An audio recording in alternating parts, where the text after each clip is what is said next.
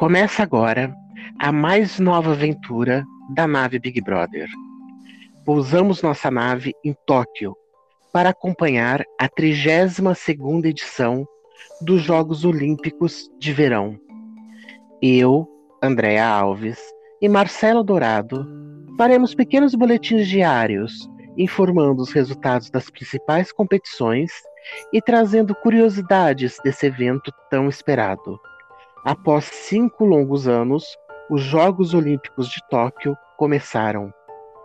Seria esse o mais antigo reality show da era moderna, Marcelo? Olha, eu não sei como é que era na antiguidade, se tinha tanto assédio, mas eu sei que é, eram muito reverenciados, tinham muita, muita moral. Os campeões olímpicos sempre tiveram muita exposição, fãs, né?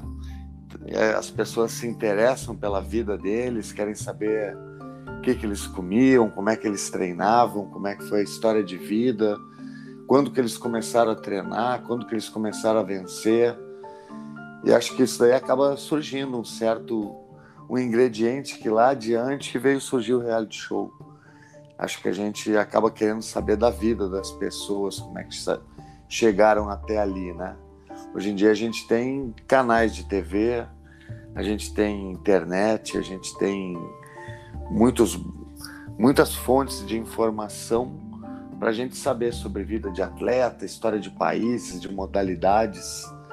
E a gente está aqui para dar nossa contribuição, fazer com que esse, esse pequeno espaço de tempo de um mês a gente consiga trazer um pouco daquele tempero que tem no reality show que é comum, que é a gente a nossa curiosidade por saber a história, estar tá por dentro em tempo real do que está acontecendo. A notícia tem sempre que estar tá fresquinha. Acho que tem bastante semelhança. Não vai dar um mês, Marcelo. Vai dar um pouquinho mais de duas semanas. Eles vão se encerrar dia 8 de agosto. Olha, vai ser uma, uma short version, então. A gente comprou uma short version. É, Foi pois isso? é. Então, é, então, é sempre o mês todo, não é isso? Geralmente é um mês, geralmente chega perto de um mês, né? Não é tão curtinho, duas semanas, mas eu acho que devido a, a, a pandemia, acho que eles devem ter concentrado. Ainda tô, não vi o ritmo ainda, como é que vai ser das transmissões, das coisas. Até porque tem essa diferença de fuso que vai nos atrasar um pouco, vai dificultar, né? Mas eu creio que alguns canais ali eles vão estar tá fazendo sempre de transmissão, vão estar tá sempre fazendo reprise durante o dia. Então, de repente, não vai ser tão difícil quanto a isso para quem quer assistir. Mas eu acho que de repente eles condensaram ali para demorar menos tempo. Duas semanas é pouco tempo, creio eu que eu acho que nunca foi tão pouco tempo uma Olimpíada. É, vai dar praticar um pouco mais. Da, se a gente levar em conta que já começaram os jogos mesmo há uns três dias, mais ou menos, é porque hoje foi a abertura oficial, é, daria mais ou menos, acho que três semanas de, de competição. Porque dia, dia 8 de agosto cai no domingo, os jogos começaram, acho que foram, acho que foi terça-feira, né? É, Vai ser... quarta, talvez, não me lembro direito agora, começou. Deixa eu ver. Se a gente tem, qual é que foi? Acho que. Vamos ver. Acho que foi na terça-feira, na final do No Limite, que era o primeiro jogo. Uhum. Na quarta. Na quarta. Quarta-feira. Quarta. Quarta-feira. Enfim. São quase. Vai dar bem menos de um mês. É. O, o, Japão já é a segunda vez que eles sediam os Jogos Olímpicos. É, eles sediaram pela primeira vez em 1964. É, independente de, de ser já a segunda vez, é, mas é, é, uma quebra assim por tudo que aconteceu, assim um, uma decepção, né? Para todo o país, as pessoas que se empenharam tanto e não poderem acompanhar e de fora, enfim. É, é um clima diferente, né? Tudo. É, não teve a participação. Agora é um programa é, chegou ao ponto, ao, ao, máximo de ser uma transmissão feita para né? Antigamente sempre foi uma coisa para o público. E a TV conseguia transmitir essa emoção.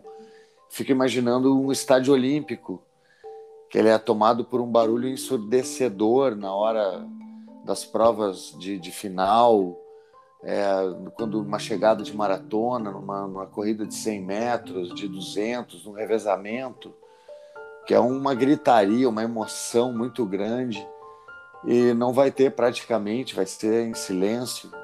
Não sei se isso daí, eu, na minha visão, acho que pode influenciar até a, a quebra de recorde, porque a gente sabe que por pesquisa o atleta que ele, enquanto ele está treinando num ambiente sozinho, ele tem um tipo de rendimento e aí, cada ingrediente que tu põe social dentro da, do, do, da torcida dele, dentro do, do, contato visual dele, ele sabe que está ali torcendo, vai dando uma força de porcentagem a mais para ele, como se fosse um superpoder de super-herói. Então a gente tem ali é, a contribuição do técnico, a contribuição da torcida, a contribuição da pessoa amada a contribuição do pai, da mãe, dos filhos, tudo tem um, um peso a mais que dá uma força para o atleta. Tirando raras exceções, esse tipo de torcida positiva acaba dando muita ajuda para o atleta ter bons resultados. E lá a gente não vai ter. Vai ser a primeira vez onde não vai ter o público, onde vai ser somente por televisão. E eu não sei como é que vai ser essa, essa química entre o atleta e o público que a gente não vai ter, vai ser uma coisa muito mecânica. Isso me chamou muito a atenção. O público lá, parece me parece também que tudo que é Olimpíada, Copa do Mundo hoje em dia gera muita discussão é, do, do, dos, das pessoas que moram no país. Sempre é uma questão muito política envolvida, eu acho correta, de questionar de debater se os lugares onde vão ser destruídos vão ser utilizados pela comunidade local, se vai ser aproveitado, se vai ser abandonado, que nem o legado olímpico aqui no Rio que foi abandonado, ficou as traças e agora vão desmontar para fazer escolas pela cidade. Quer dizer, uma derrota em termos de legado olímpico, às vezes é uma roubalheira, como foi aqui no Rio, o, a Olimpíada. Não deixaram nenhum legado em transporte público. O BRT sempre foi uma porcaria. É, desapropriaram lugares de pessoas que eram antigas e não tiveram um tratamento adequado. Não aproveitaram para projetos sociais, para escolas de, de educação física, de esportes. Então, eu acho que é muito certo as pessoas do lugar serem duras com esse tipo de, de ação quando tiver a Copa do Mundo, Olimpíada, serem muito críticas.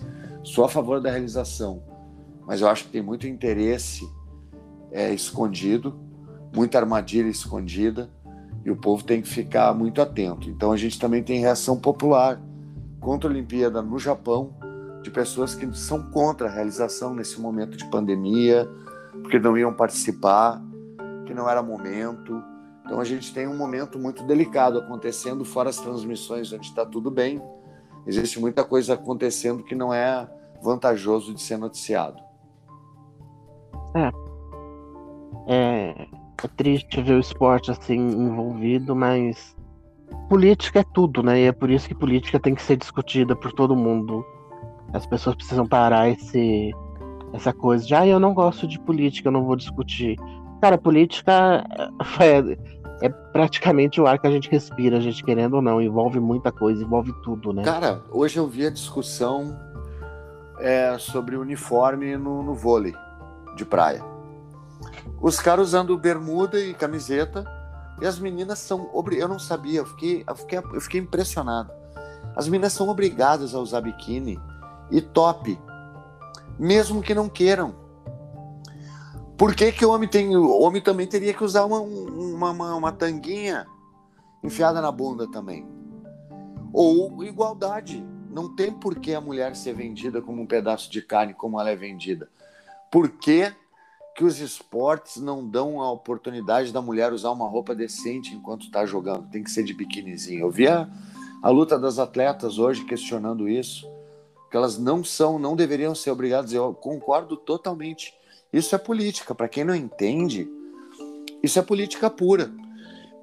para quem acha que é mimimi ou para quem acha que isso daí é problematizar ou que política não deve ser não deve ser discutido, mulher antes não era não podia nem assistir na época na era antiga não podia nem assistir aos jogos na era moderna mulher só veio a participar das Olimpíadas na segunda Olimpíada na primeira não que o, o, próprio fundador das Olimpíadas, o grande idealizador Pierre de Coubertin, falava que uma Olimpíada com mulheres ia ser chata, ia ser contraproducente e não ia dar certo.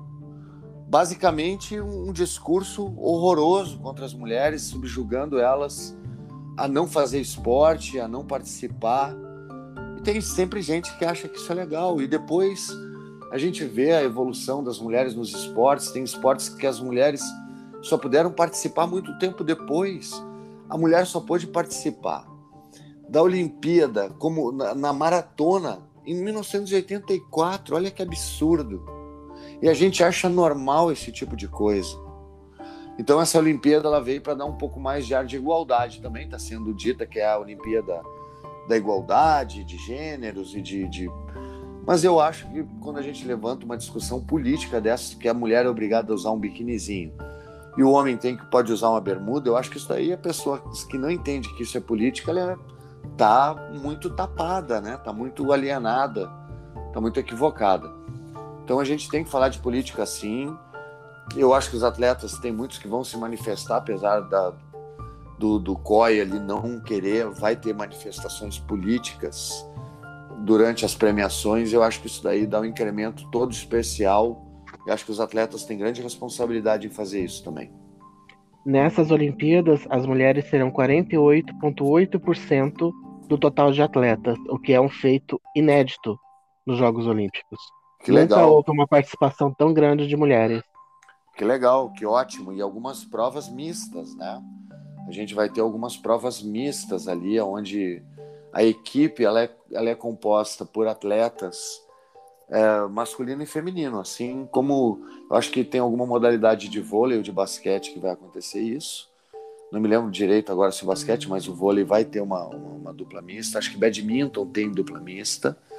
E o judô também vai ter uma equipe mista, se eu não me engano, são três atletas masculinos e três femininos compondo essa equipe. Eu acho isso sensacional fazer uma equipe. Quanto que a gente podia imaginar que ia ter uma equipe mista, homens e mulheres competindo, ganhando ponto junto. Eu acho que isso daí é um exemplo fortíssimo, a gente tem que aplaudir.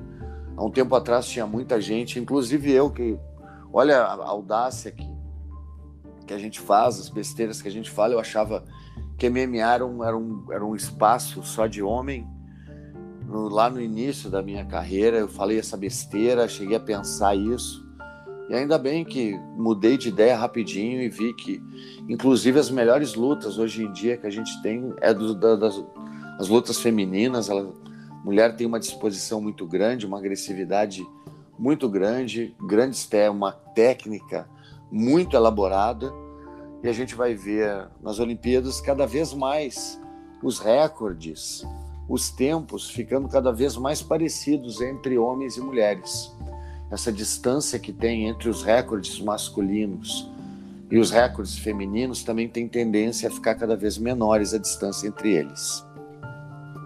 É, e sendo a, a pessoa que está tá, atleta que está cotada para ser a maior medalhista, é uma mulher que é a Simone Simone Biles, Simone Biles, Simone Biles, né? Que é a ginasta. É, a gente tem algum, a gente tem algumas algumas pessoas alguns atletas femininos bem, inclusive hoje que a gente está gravando esse podcast, que é sexta, a gente tem uma, uma esgrimista muito boa, que é campeã mundial. Não, você não está entendendo. Eu falei a maior medalhista, Simone, ah, ela tá cotada para ter sim, sim, seis, sim. seis medalhas de ouro. Sim, sim, ela é. Sim, sim, sim. É a grande, a grande sensação da Olimpíada é ela. Ela é uma das maiores das maiores atletas que a gente tem na atualidade. Ela é como se fosse hoje em dia ela é considerada o um novo Michael Phelps. Desculpa é que eu não cortou a hora que tu falou. eu não consegui entender, mas ela realmente é uma das principais atletas aí que a gente tem de nome de, de possibilidade de medalha, continuidade, impressionante. E, e o possível, talvez, recorde de medalha do Brasil, talvez venha de uma modalidade nova, que é o skate, trazido por mulheres também. Que é onde se espera que o Brasil traga mais medalhas, é no skate feminino. É, uma das, das é uma das, das sensações, né? Não vamos, vamos exagerar também, mas o judô ele tem uma tradição de trazer sempre mais medalhas. A gente é o esporte que mais trouxe medalha em relação ao número de Olimpíadas que participou. As o... três melhores skatistas do mundo são brasileiras. Sim, então isso que eu ia falar. Então... Inclusive, a, menorzinha, né? A menina que tem 14 anos ali, a, a pessoa é e, nem, e, e, nem, e nem chorou porque foi sozinha para as Olimpíadas, diga-se de passagem. Agora tem já atleta é... de 27 anos que chorou, né? Já é, já é acostumada, né? Impressionante como. É mas, é, mas tem uma irmã de 27 anos que ficou chorando porque ia sozinha. Aí que tá, tu vê, uma, uma menina que já é atleta olímpica com 14 anos, né? às vezes a pessoa demora muito mais tempo para conseguir amadurecer esse sonho olímpico, né? os atletas eles têm uma média um pouco mais elevada hoje em dia, até que conseguem entrar. E uma menina tão novinha já tem uma cabeça de já ser, já ir para campeonato mundial. Ela e não é de hoje, né? Ela, ela, acho que metade da vida dela eu vi ela falando que ela ganhou um skate de outra menina ali que é que também está na seleção, ganhou há um tempo atrás no campeonato, ela ganhou um, um skate de presente, ela tinha oito anos. É, eu acho que foi da Buffone. Então, então é, isso aí. Essa menina é que é, se veste de fadinha, ela era fadinha do skate. Isso, ela. Aí, ela era fã da Letícia. E ganhou o, o, skate quando ela tinha oito anos, então. É, foi no Globo Esporte, inclusive. Eles fizeram uma matéria sobre tudo. Para quem não sabe, geralmente esses atletas olímpicos de, de alto rendimento, eles já têm uma estrutura que possibilita eles começarem muito cedo. Eles têm uma, uma, uma base onde ou os pais são professores de educação física, ou são ex-atletas, ou pessoas que têm sorte de ter a cabeça muito aberta para possibilitar a vivência muito cedo dos filhos do desporto. A gente não está falando de se começar já a pensar em botar o teu filho a ser campeão de judô e forçar ele a fazer judô desde os quatro anos. Não é bem assim que funciona a gente possibilita, dependendo da era, da, da época que o, a criança está no desenvolvimento motor dela, ela vai experimentando esportes, vai deixando uns, vai gostando mais de outros, gosta mais de esporte coletivo, ou gosta mais de esporte individual, gosta de esporte aquático. Isso daí, quando chega em determinada época, a gente começa a especializar e ela começa a fazer só aquele tipo de modalidade mas geralmente esse contato começa com quatro anos. Os atletas de judô de alto nível que vocês vão ver nas Olimpíadas, a grande maioria deles começaram com quatro anos de idade. Então, tipo eu, quando comecei com 10 anos, eu pegava criança que já tinha seis anos de experiência no judô. Eu estava com 10 anos, com maior cara de panaca, todo com medo, e estava lutando com um guri que já era acostumado a lutar sei lá, seis, sete, oito vezes por ano. Há seis anos já. Imagina o preparo mental, toda a vantagem que esses meninos já tinham em relação a mim. Então é muito complicado. Quando tu pega esses atletas, eles já estão acostumados com essa adrenalina, com a competição, com perder, com ganhar, com treinar, com treinar mesmo sem vontade, com disciplina têm uma propensão, eles gostam, mas eles têm que treinar. Então eles treinam muito, mesmo sem vontade, mesmo com dor, mesmo enjoado, com sono, mesmo com frio, com calor. Então é muito interessante tu ver uma menina dessas com 14 anos já ter tanto rendimento, né? É realmente um fenômeno e vamos ver o que, que vai dar, mas é uma. Quero muito ver como é que vai essa fadinha aí, como é que ela vai se portar. É, ela deve, deve dar pódio, esperamos que dê pódio. É, obviamente ela não deve dar o ouro, né? Porque tá com duas garotas bem feras, não tem idade e tudo. E até a própria maledicência, maledicência para conseguir fazê-lo, mas enfim. que, que você achou da parada de terem vetado a Rússia, porém eles terem liberado os atletas russos que provarem que eles não, não estavam uh, não estavam dopados, não tinham usado substâncias ilícitas?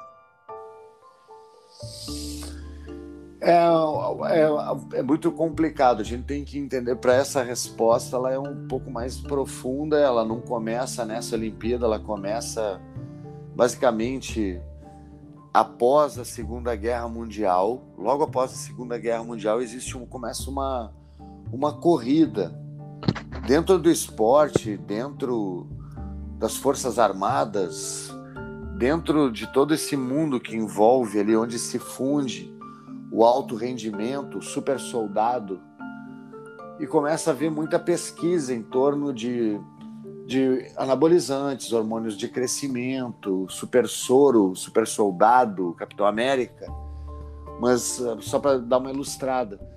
Mas desde essa época onde começa a Guerra Fria, após a Segunda Guerra Mundial, começa uma guerra entre o doping e o antidoping o doping sempre correndo na frente, é, inventando novas substâncias, fazendo meta-substâncias, derivados da substância original. E do outro lado, o antidoping, querendo identificar essas substâncias, provar que elas dão rendimento, tentando banir do esporte quem usa ou países que têm problema que não têm controle. Então, existem eh, eh, agências reguladoras dentro dos próprios países internacionais que fazem isso. Quando algum tipo de desconfiança em relação à, à agência reguladora interna, que ela esteja favorecendo os atletas, ou esteja mascarando resultados, ou, ou mesmo fornecendo substâncias, existe sanções do COI. E dentro delas pode estar esse, esse veto, de uma maneira toda, não confiar no que o país está falando e submeter os atletas que quiserem participar a irem em laboratórios credenciados fora do país de origem, que eu creio que é o que está acontecendo. Então, os atletas eles teriam que fazer se, se submeter a exames, acho que espontaneamente, mesmo antes de participar, porque não tem um controle. O governo russo ele não deve fornecer ou informações devidas. Não, não, ou... eu, eu, você está familiarizado com, com, com a situação? Porque a Rússia, a Rússia, o país Rússia, não pode competir. Ponto. Porque eles estão eles estão de castigo por causa dos doping. O que eles fizeram? Eles criaram uma delegação de atletas olímpicos russos que irão competir, obviamente após exames, provando que eles não usaram doping, sozinhos, independentes do país deles. Eles não têm Sim. bandeira, Sim. eles não têm hino, vai ser tocada uma música do Tchaikovsky quando eles uhum. subirem ao pódio. Sim. Entendeu? Então, assim, a Rússia, ela, ela não pode. A Rússia, a Rússia, país, é, os atletas podem. Eles poderão. É, eles Sim. levarão o título, eles. O uhum. país nunca vai poder colocar esse título é praxe isso, já aconteceu com outros países por outros, por outras, por outros motivos, ou por motivo de guerra, de estar em guerra, por motivo de não ter ainda é, sido, sido considerado um país internacionalmente. Então isso é um, é uma praxe, é normal de acontecer isso. Como eu falei, fica muito. Todo esse problema da Rússia começou com esse problema da agência reguladora deles de não fornecer informações e ter, ter, ter sido investigada como fornecendo ou substâncias ou mascarando dos próprios atletas. Então começou com isso daí, esse tipo de, de sanção. Eles, como o próprio país não regula, eles banem o país. Então por isso que deu esse problema, mas é corriqueiro, é normal, já aconteceu outras vezes em outras Olimpíadas. Já não, não, não tinha conhecimento que já havia acontecido isso, não. Já, já aconteceu, eu não me lembro, não me recordo agora, eu vou falar, mas às vezes é, desfila com uma bandeira da ONU, acho que é não, então, uma não, bandeira daí, internacional. Não, isso daí são os refugiados, é outra coisa. Em relação a doping, eu nunca tinha visto acontecer isso. É, em doping pode ser, mas já aconteceu de, de, de competir sem bandeira. Já, não, tanto é que os refugiados vão competir de novo pela segunda vez. Fizeram a primeira, a primeira competição no Rio, vão fazer de novo com a bandeira da ONU e tudo mais.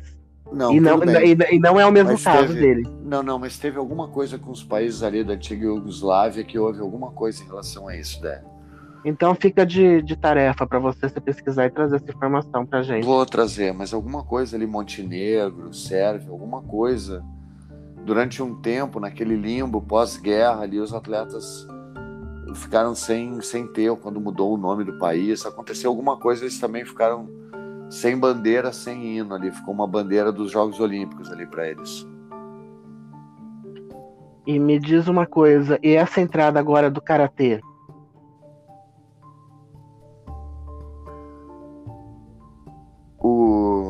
Alô? Opa, parece que tinha dado uma, uma cortadinha aqui. O karatê é muito bom, né? Porque o que acontece? Como é considerado um esporte vindo do, do país de origem, chegou a hora do karatê virar. Eu acho que o karatê ele, ele já foi durante um tempo esporte olímpico, não? Não, não é a primeira vez agora, é a primeira vez agora, é a primeira vez. É a primeira o vez. Softball já foi. O softball, para quem não sabe, é uma versão do beisebol, com regra um pouco diferente, um pouco mais lento e, e também está indo porque para quem não sabe, o beisebol também é um dos países aonde o beisebol é mais forte é no Japão. O mesmo cara que criou o judô foi o primeiro cara a fazer o primeiro clube de beisebol do Japão, Jigoro Kano. Jigoro Kano é considerado o pai da educação física do Japão. Não existe esse título aqui no Brasil. A gente não tem um pai da educação física, mas no Japão tem. Eles são muito respeitosos com os mestres, com as pessoas que são que são influentes lá e que têm esse tipo de comportamento. Jigoro Kano era um grande professor. Ele organizou dentro da escola dele, a Kodokan, ele reuniu grandes a cultura, basicamente a cultura marcial do Japão, ele tentou preservar lá dentro. Jigoro Kano ele era amigo do Pierre de Coubertin, foi um dos primeiros e também do, do grupo de idealizadores das primeiras Olimpíadas dos, dos tempos modernos. Então tem um, todo um porquê o beisebol ele está sendo introduzido oficialmente no Japão, porque é um país junto com os Estados Unidos, junto com Cuba, um do, o Japão e Venezuela acho que são os quatro países mais fortes do beisebol mundial. Posso estar falando alguma bobagem, errei algum deles aí, mas eu Os Estados Unidos, tá não é? Falei Estados Unidos, Estados Unidos, Cuba, Japão ah, tá. e Venezuela. Eu creio que sejam os quatro países mais fortes do mundo no beisebol.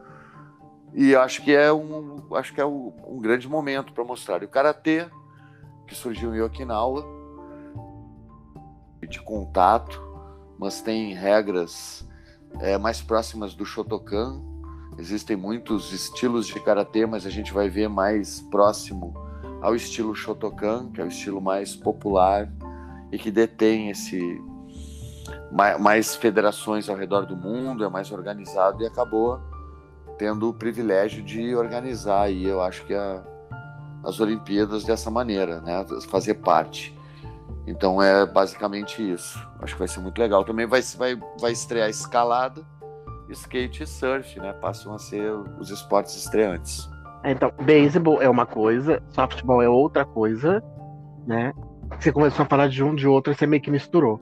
Aí mais do karatê, escalada, skate surf. Isso aí. Mas eu falei, eu comecei com softball e realmente pulei pro beisebol. É, é você vai explicar que o softball é, é como se fosse um beisebol, mas mais light, só que aí você já pulou pro beisebol e aí você esqueceu do enfim. Enfim, mas é um, é um, são regras parecidas, a bola ela é mais lenta, ele acaba sendo um, um jogo um pouco mais lento.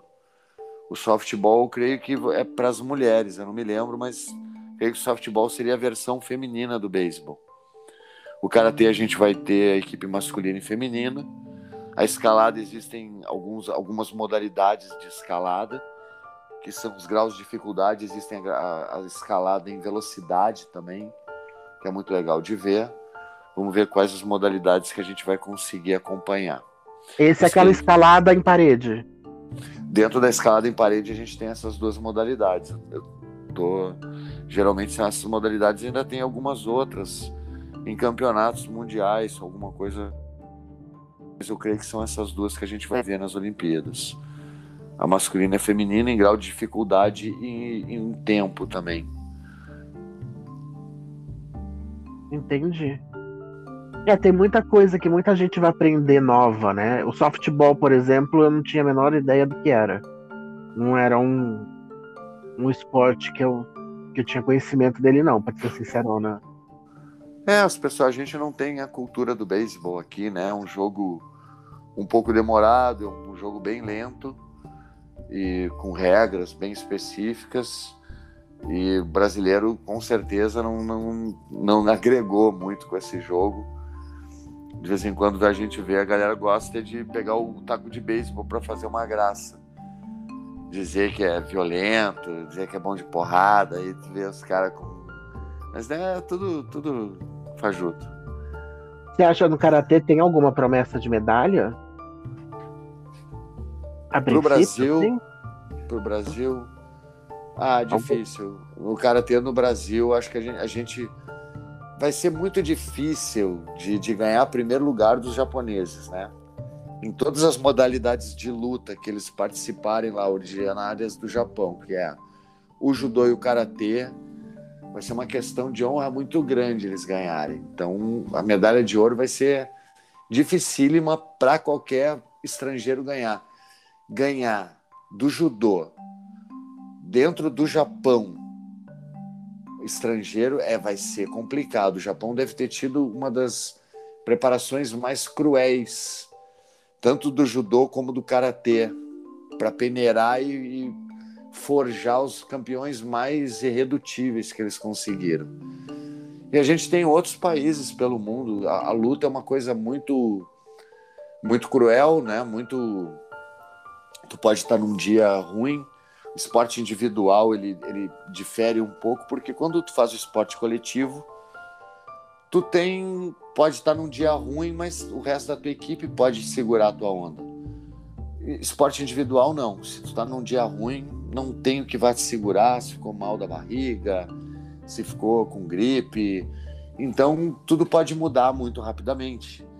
Mas luta a gente vê pela, pelos retrospectos de, de pré-olímpico, de, de coisas assim, o Brasil no karatê não chegou muito perto ainda não, infelizmente.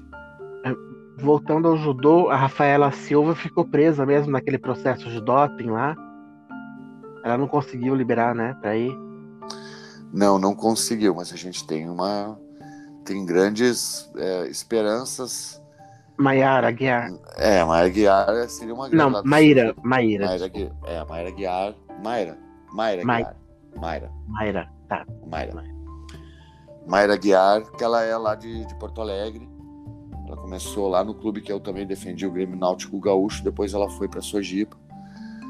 E ela é nossa judoca com menos de 78, é meio pesado, né? Então ela tem, ela é uma das favoritíssimas ao pódio, porque ela vem beliscando em tudo que é circuito mundial, tudo que é campeonato mundial, ela belisca alguma medalha. Tá aí para buscar mais uma. É, aqui eu tô, tô em mãos assim uma lista de possíveis possíveis destaques brasileiros. É, Medina no surf, tomara que perca. O vôlei masculino que chega a Tóquio como campeão da Copa do Mundo e da Liga das Nações. É, eu acho que os meninos têm, têm grande chance. O vôlei, como um todo, a escola de vôlei do Brasil, ela é sempre forte. Masculino, feminino, dupla fe feminina de praia, dupla masculina de praia. A gente sempre vai ter grandes disputas, atletas de altíssimo nível e a, a preparação para chegar é uma fórmula muito forte, uma fórmula matemática em cima da biologia. Então os atletas eles têm grande responsabilidade os preparadores físicos, os técnicos. tudo que foi feito para eles estourarem exatamente nessas semanas agora. Eles têm uma semana que vai para dar tudo certo, para eles conseguirem o máximo deles. Então tudo pode acontecer, mas eu, creio que dentro de uma preparação que deu tudo certo, o Brasil vai brigar por medalha em todas as, as modalidades do vôlei. As meninas do, do skate, que eu já havia dito, a, a Pamela, a Raíssa e a Letícia. Sim. O Ítalo Ferreira, que é a minha aposta no surf, minha torcida dele. O Isaquias Queiroz, que fez, que foi muito bem. Não. É, Sim. o atual campeão mundial do céu foi muito bem na Olimpíada passada. É do norte, né? O representante do norte do Brasil. Pupilo, do Ferna... ele... Pupilo do Fernando Fernandes. É, ele é muito forte, esse garoto. Ele... Eu cheguei a, ver uma prova dele, se eu não me engano, no PAN, eu acho. Acho que foi no PAN, eu, vi uma prova dele, não foi na Olimpíada. Foi no ele, PAN, dá, ele dá um tiro quando tá chegando no final, assim que ninguém pega, né? É muito forte fisicamente. E muito legal a gente ver o, o, o, Brasil, assim, que tem um potencial hídrico tão grande e a gente não aproveita. A gente podia ter tantos atletas aí, com tanto rio, riacho, estuário que tem para a galera poder pegar e treinar, tanta lagoa, e... e, a gente não aproveita. É uma coisa que o investimento não é tão grande e é eu, tão legal, eu, né? Eu não sei se ele ainda tá, mas ele treinava com o Fernando na raia da USP. É, quando estavam as competições para ver quem se classificaria para o Rio, Rio 2016, né? É, eu acompanhei assim o Fernando Fernandes de perto. Ele estava como atleta paralímpico e os meninos, o Isaquias treinavam juntos. Os meninos teve, teve um, eles tiveram que parar de treinar na raia da, da USP porque tinha sido cedida para não sei quem treinar a um país que vinha um outro país ia treinar lá e os meninos ficaram um bom tempo sem ter onde treinar dentro do próprio país. Ah, é um absurdo, assim, o, o descaso. Politicagem, né? Politicagem. É um dos Aí, grandes problemas. Seguindo nossa lista, nós temos no box uma esperança de medalha, uma mulher, Beatriz Ferreira, de 60 Bate anos. Bate muito, 60 quilos. É, atual campeã mundial.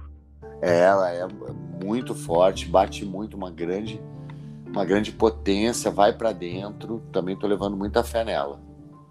E gosto aí, de vê-la lutar. Aí na vela, Martine Grael, né? Que só o sobrenome da menina deve colocar medo, medo, de competidor. é, e Carrena, é uma família, né? Uma família de velejadores. É legal que a gente tem uma família de, de, de velejadores, que é uma dinastia dentro do Brasil. Isso e... é muito legal. A, a família Grael é um, independente de qualquer coisa, eles são grandes referências dentro do, do, da arte de velejar. Isso daí é muito legal. A gente tem, a gente também não tem uma cultura muito grande de velejar. Eu morei na Nova Zelândia e a Nova Zelândia é o lugar onde mais tem barco por pessoa no mundo. Ah, tem dois barcos per capita para as pessoas. É como se cada pessoa que mora na Nova Zelândia tivesse dois barquinhos é muito barco, tu não tem noção. Todo mundo tem um barco para dar uma volta, uma lancha, para dar uma volta no final de semana. É impressionante. E mesmo assim a gente consegue sempre beliscar alguma coisa. Tivemos grandes atletas é, no Brasil, sempre a vela representa muito bem e pode ter mais surpresa por aí. Aí no vôlei de praia temos Agatha e Duda, promessa feras. também. Opa, feras. Natação 50 metros livres, uh, Brunos Fratos. Ele foi vice-campeão mundial de 50 em 2017 e 2019. É, eu, eu, gostaria de botar também a equipe brasileira de revezamento. O revezamento brasileiro sempre é muito bom, tem um time muito bom e sempre acaba chegando. Às vezes é, é estranho, a gente não consegue bem individualmente, tão bem nas provas, mas o revezamento brasileiro sempre vai muito bem, eu botaria mais o revezamento juntos também, acho que vai ser bem legal. Aí tem a Ana Marcela Cunha, é, natação e maratona aquática. É a nadadora com mais vitórias em etapas do circuito mundial. O futebol masculino em busca do bicampeonato. Você acha que vem um bu, bu. Eu, por mim, não quero. Olha, a coisa mais interessante para mim é futebol nas Olimpíadas. Eu acho que nem devia ter, não dou nem moral. Vou me, me recuso a ver. Na realidade, me recuso a ver futebol em Olimpíada. Ah, mas Já as meninas mereciam, hein? Não, as me... não, não, não, peraí. Futebol masculino. Futebol masculino, eu acho que não tem que ter, tinha que ter só Copa do Mundo. Agora, feminino, não, é o contrário. Acho maravilhoso. As mulheres jogam Porra, muito, Martinha, começaram Formiga. muito bem. Bah, Formiga é um monstro, é uma das Formiga tá, mais... tá, desde a primeira Olimpíada que teve futebol feminino. Ela tá na sexta, sétima Olimpíada dela. É um, é um fenômeno físico. É uma máquina. É um impressionante. É, é uma pessoa que tem que ser estudada.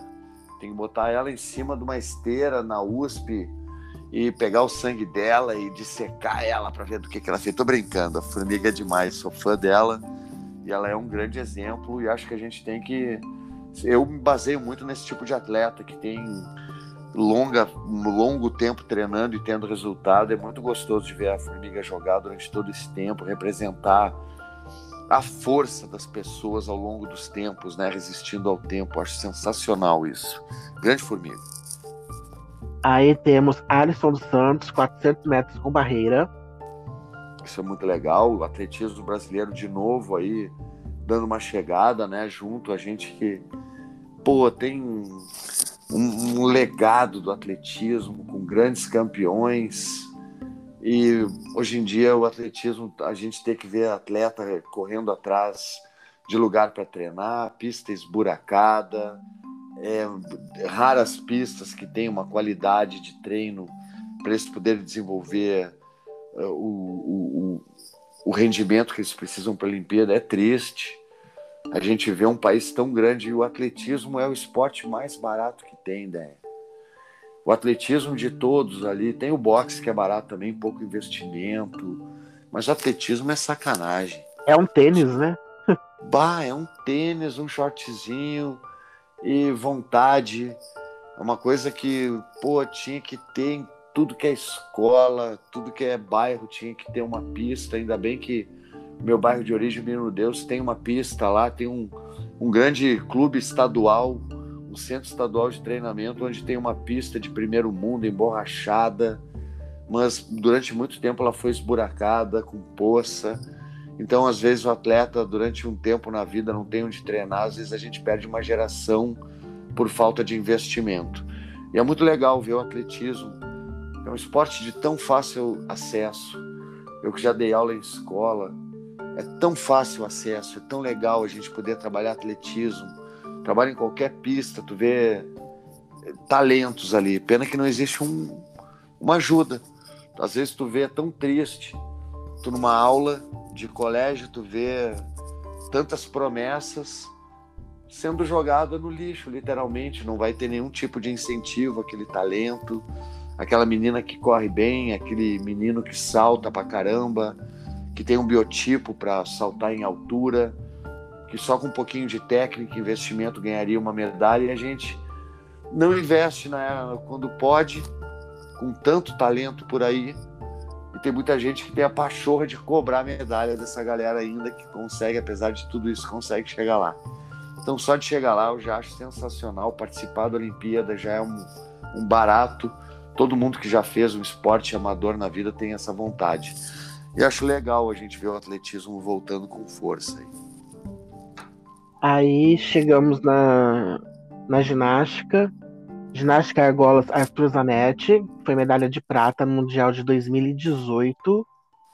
E tem a menina Flávia Saraiva, que foi a primeira mulher a ganhar uma medalha ginasta brasileira.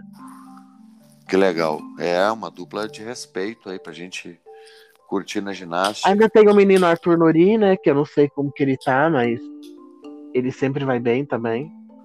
O. Como é? É o japonesinho aquele? Japonesinho do TikTok que é, foi racista, aquele lá que foi racista e ficou na seleção, e o menino que ele é, a, a, fez racismo teve que sair do clube dele lá. É, depois a gente vai trazer essa informação direitinho para as pessoas verem que existe muita passada de pano, muito interesse e o racismo continua muito presente no esporte brasileiro e a gente não pode deixar passar esse tipo de coisa, não, viu? Não pode mesmo. O, o, o outro menino, ele teve que sair. Eu lembro, eu lembro por preciso ler de novo, eu lembro por cima dessa. É, ele acabou saindo do clube dele, saiu do clube, e esse outro menino aí, que eu não quero nem falar o nome dele, continuou. Então, acho muito feio esse tipo de exemplo. Não vou dar moral, espero que ele, que ele perca. Sinceramente, racista para mim não vale absolutamente nada. E aí, falando de coisas que estão mudando, que eu estou muito contente com isso, é, eu quero citar três fatos. assim. Primeiro, do Paulinho do futebol. Não sei quem é Paulinho do futebol. Não acompanho futebol, não conheço jogador. Porém, Paulinho virou notícia porque Paulinho deixou, deixou uma mensagem que nas redes dele que Exu protege o Brasil.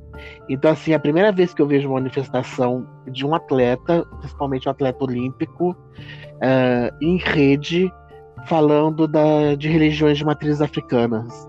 Muito legal isso aí, né? Muito legal. Eu acho muito bacana. E, e ele fez um gol e ele fez o gesto de Oxóssi, deve ser filho de Oxóssi de Exu é, e, e, vai abrir um, um, debate muito bacana, né? Porque quando a gente fala Exu, as pessoas acham que é, que é o demônio, que é sacrifício com criancinha, que é, que é uma porrada de coisa de besteira, de ignorância, enfim.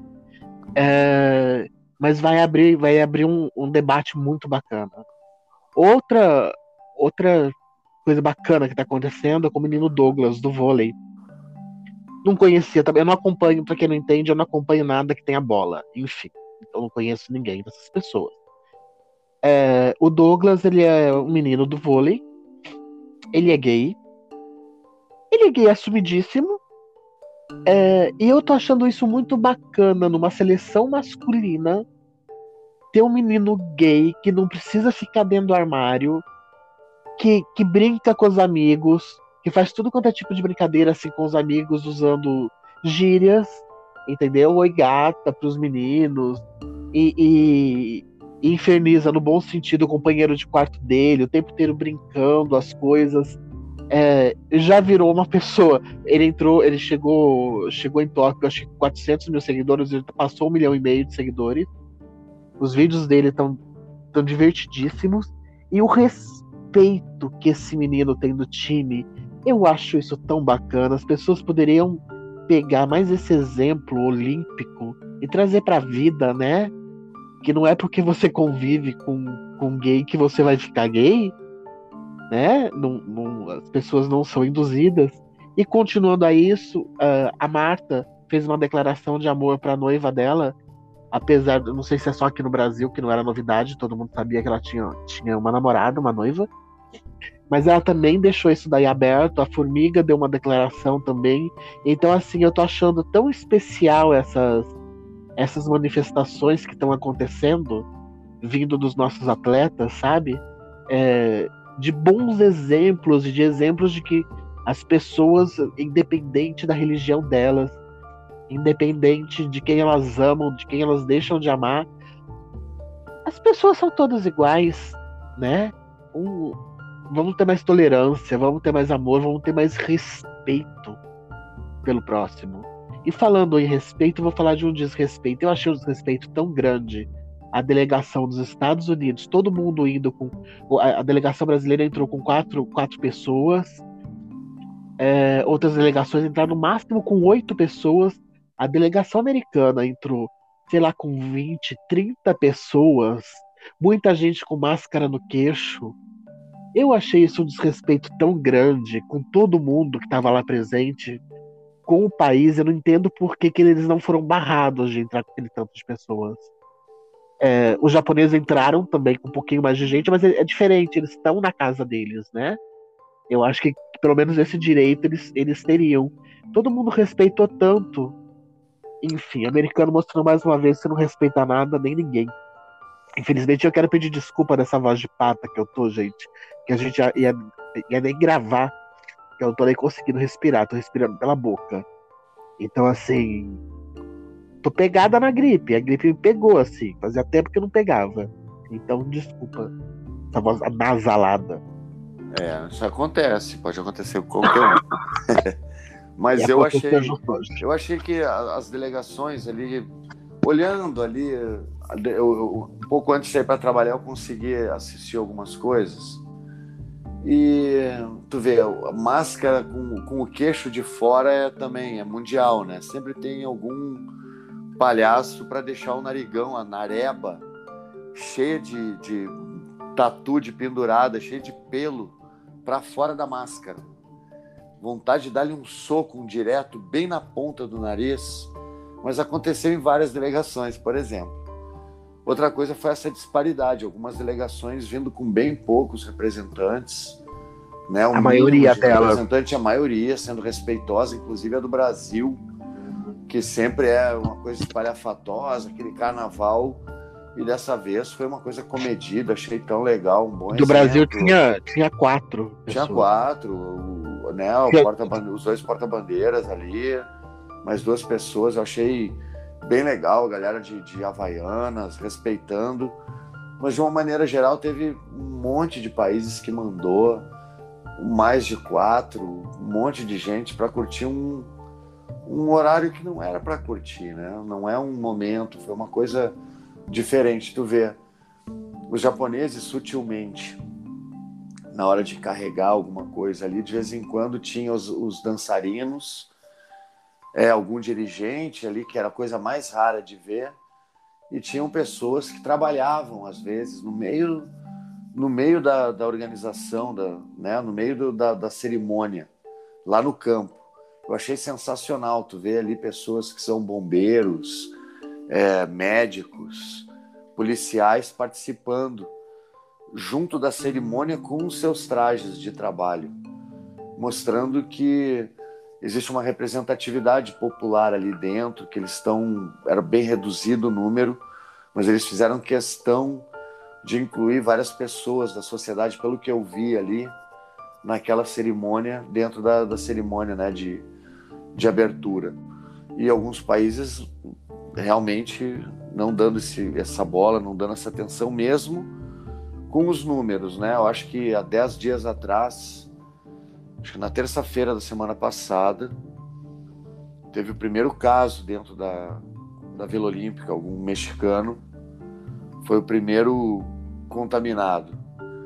Se eu não me engano, ontem já tinham 90 pessoas, para ver como é uma coisa rápida esse vírus, como ele, ele dissemina rápido. E agora a gente vai poder ver porque está dentro de uma Vila Olímpica, né? Com atletas, às vezes, como boxe, como judô, luta olímpica, tendo um contato muito, mas muito próximo, cara a cara, às vezes com o nariz, nariz separando por apenas alguns centímetros. E a gente vai ver como que vai ser essa disseminação dentro da Vila Olímpica. Tomara que a gente não tenha grandes surpresas. Tomara que não aconteça nada demais. É, acompanhando pelo, pelos stories do Douglas, uh, eles estão todos os dias fazendo teste, só que não é aquele do cotonete. Eles, eles gospem dentro de uma. de um recipientezinho, eles já receberam o kit, todos eles, com o tempo que eles vão ficar lá. Então toda manhã eles mandam para fazer, para serem testados. Legal, mas mesmo assim, vamos lembrar, teste não é vacina. Apesar e, de ter teste. E vacina não imuniza, vacina Exatamente. ameniza. Exatamente. Exatamente. Pode ser contaminado com mesmo com segunda dose, não é surpresa e não é não é que a, a vacina não dá certo. Para quem não consegue entender o que, que é eficiência, eficácia da doença, da, da vacina, estuda um pouquinho mais. Existe diferença entre eficiência, eficácia. De, e tem mais um outro termo também, são três termos para vacina que tem que a gente tem que saber medir e dentro dele está redução de danos. Então, quando a gente fala de vacina, é redução de danos. E quando a gente fala de teste, existem janelas da pessoa ser contaminada. Há cinco minutos atrás está com o vírus ele não ser ainda detectado. Não é uma coisa tão simples assim, não é tão segura. E a gente vai ver realmente, agora vou botar à prova medidas sanitárias, é, teorias, a gente vai ver na prática porque 90 pessoas no dia de ontem já estarem contaminadas com coronavírus é bastante coisa. É, eu vi, eu vi um comentário, não lembro que comentarista que, que falou isso, mas enfim, que se tinha um país para acontecer é, as Olimpíadas é, na situação que nós nos encontramos, tinha que ser realmente o Japão, né? Porque é um país que é disciplinado, que eles já têm esse hábito de usarem máscara quando eles têm uma simples gripe, eles têm um respeito com o próximo, né? Então, quando eles, quando eles estão gripados, eles já usam as máscaras normalmente, bem antes de acontecer pandemia, é, em, principalmente em transporte público, lugares fechados assim, para não contaminarem as outras pessoas. Então, se não der certo realmente em Tóquio, imagina o que aconteceria em um outro país. Onde o povo não tá nem aí com a paçoca. É isso aí. Só dando uma olhadinha aqui, só confirmando, é exatamente. O Arthur Nori, ele desferiu ofensas racistas contra o Ângelo Assunção. E o Ângelo Assunção tá até hoje sem clube, sem patrocínio, enquanto esse outro menino racista aí, que só pediu desculpinha no TikTok, fez carinha de, de triste, tá com patrocínio, tá com clube. Então. E, e compete amanhã. É, para mim o que não quero é saber desse arrombado aí, quero mais é que ele se dê mal. Cai de cabeça no meio de uma acrobacia.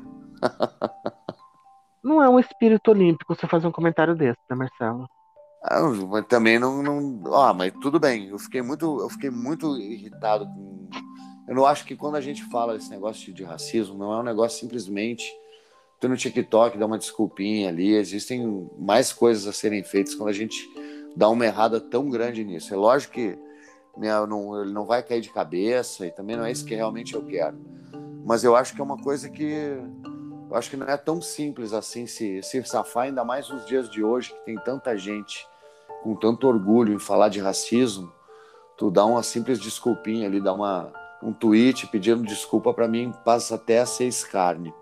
Então eu acho que tem que ter mais respeito, eu acho que passou muito batido, ele não fez nada de, de grande ação para se desculpar, foi uma notinha ali. Eu acho que é isso. E, eu, eu vou retificar e vou falar que não tem minha torcida. É, é, é mais educado.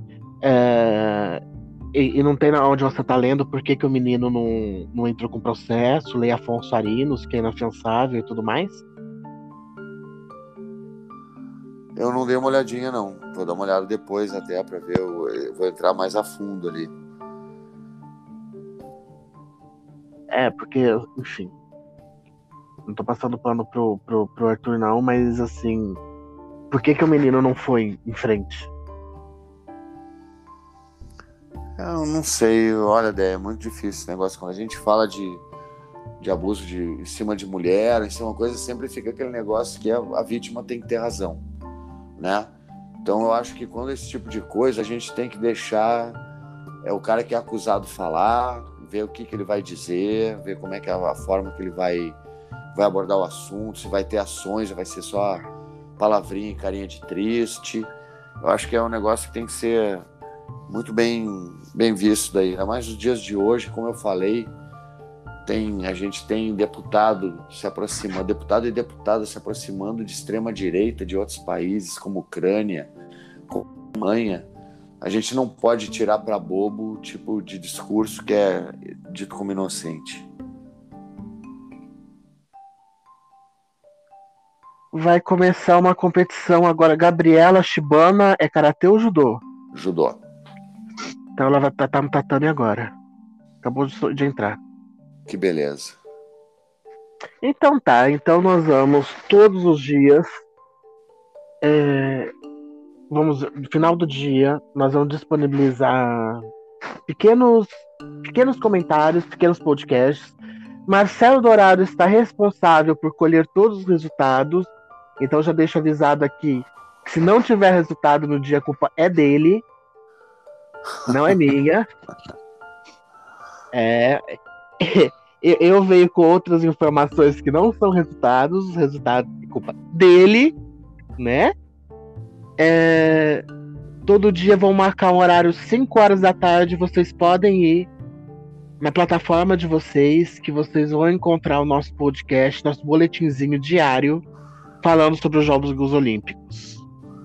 Vão ser 15 minutos onde a gente vai condensar tudo, deixar tudo bem enxutinho para a gente falar sobre o que está acontecendo no dia, que tipo de modalidade está tendo. A gente já teve nesses primeiros dias aí, só para encerrar, a gente já teve softball, começou com remo, a gente também teve tiro ao arco, que é o, o arco e flecha. A gente começou com futebol masculino e feminino, a gente já teve provas. E a gente começa já com natação nessa madrugada, já começa a ter provas e medalhas. A natação já começa a estrear os pódios aí. Então a gente já vai começar a ter medalha a partir dessa primeira madrugada, principalmente nessas provas rápidas, que começa com o atletismo. O atletismo ele sempre abre, o, desculpa, a natação ela abre e o atletismo ele fica com a parte final, né? Então a gente tem esses dois grandes eventos de, de esportes individuais e de, de revezamento, que é a natação e o atletismo. A gente vai começar com a natação, então olho no Brasil e olho nos atletas. É isso. Então por hoje, hoje esse foi um pouquinho mais longo, um pouco, quatro vezes mais longo, justamente para a gente dar uma visão geral do que espera por aí. Não somos comentaristas esportivos, apesar de ser jornalista e Marcelo ser atleta. Não é a nossa intenção fazer um, um, um podcast oficial para você se informar só pela gente, porém para você ter uma visão diferente dos jogos. É, é isso? É isso aí, é isso aí. A gente dá um pouquinho de.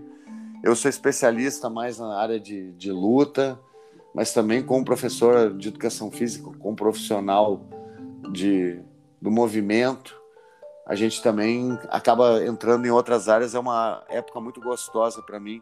Estou pensando aqui se eu vou assinar para ver tudo que tem aqui de jogos. Eu não sei se eu vou ter tempo para ver tudo, mas eu estou ainda pensando aqui. É isso então. Então espero voltar no próximo podcast com a minha voz de volta. Porque essa versão de Pato Donald aqui não tá dando certo, não. Nossa, nossa nave viaja, hein? Foi lá do Ceará e agora tá no Japão. Por ah? isso que a ideia, viu? E por isso que a ideia tá um pouco gripada. Foi a mudança de fuso e de Foi. temperatura. Temperatura não, né? Porque o Ceará tá quente no Japão tá uma onda de calor danada. Então foi só. Foi do, do, aero, foi do, foi do, do ar-condicionado da nave, galera. É, saímos de, de Praia Brava para Tóquio. E foi o ar-condicionado. É? Quando chegou em Tóquio, teve de novo ali o, o, calor lá e ela teve esse. Então é isso, galera. Foi só e... mudança de temperatura que a tá assim. E, e, e para quem não entendeu que a gente tinha dito que, que faríamos com outro nome tudo, é... eu achei bacana a gente continuar com a nave. Porque como eu comecei o podcast, é um puta de um reality show né? Principalmente agora com as redes que a gente tem, tem a possibilidade de acompanhar os atletas que a gente gosta, então todos eles mostrando o dia a dia, tudo. Então é, é um grande reality que a gente não sabe quem vai ganhar ou não, né? É uma prova de resistência por dia. Verdade. legal, legal. Então valeu. É isso. E amanhã a gente já começa nosso boletim diário, né, Marcelo? É isso aí. A gente grava de tarde ali, já no, no início da noite, acho que já lança, né, Deia? Não, se, todos os dias às 5 horas a galera pode procurar que já vai estar tá lá. Então tá. Aquele horarinho que tá saindo do trabalho, tá no trânsito, antes de amanhecer no Japão para saber, antes de começar lá, já a gente vai ter um resumão do que aconteceu no dia anterior. Legal, legal. Então tá, tá galera. Valeu, valeu, Deia. E melhoras aí. Tô precisando. Tamo junto. Tamo junto. Beijo. Valeu.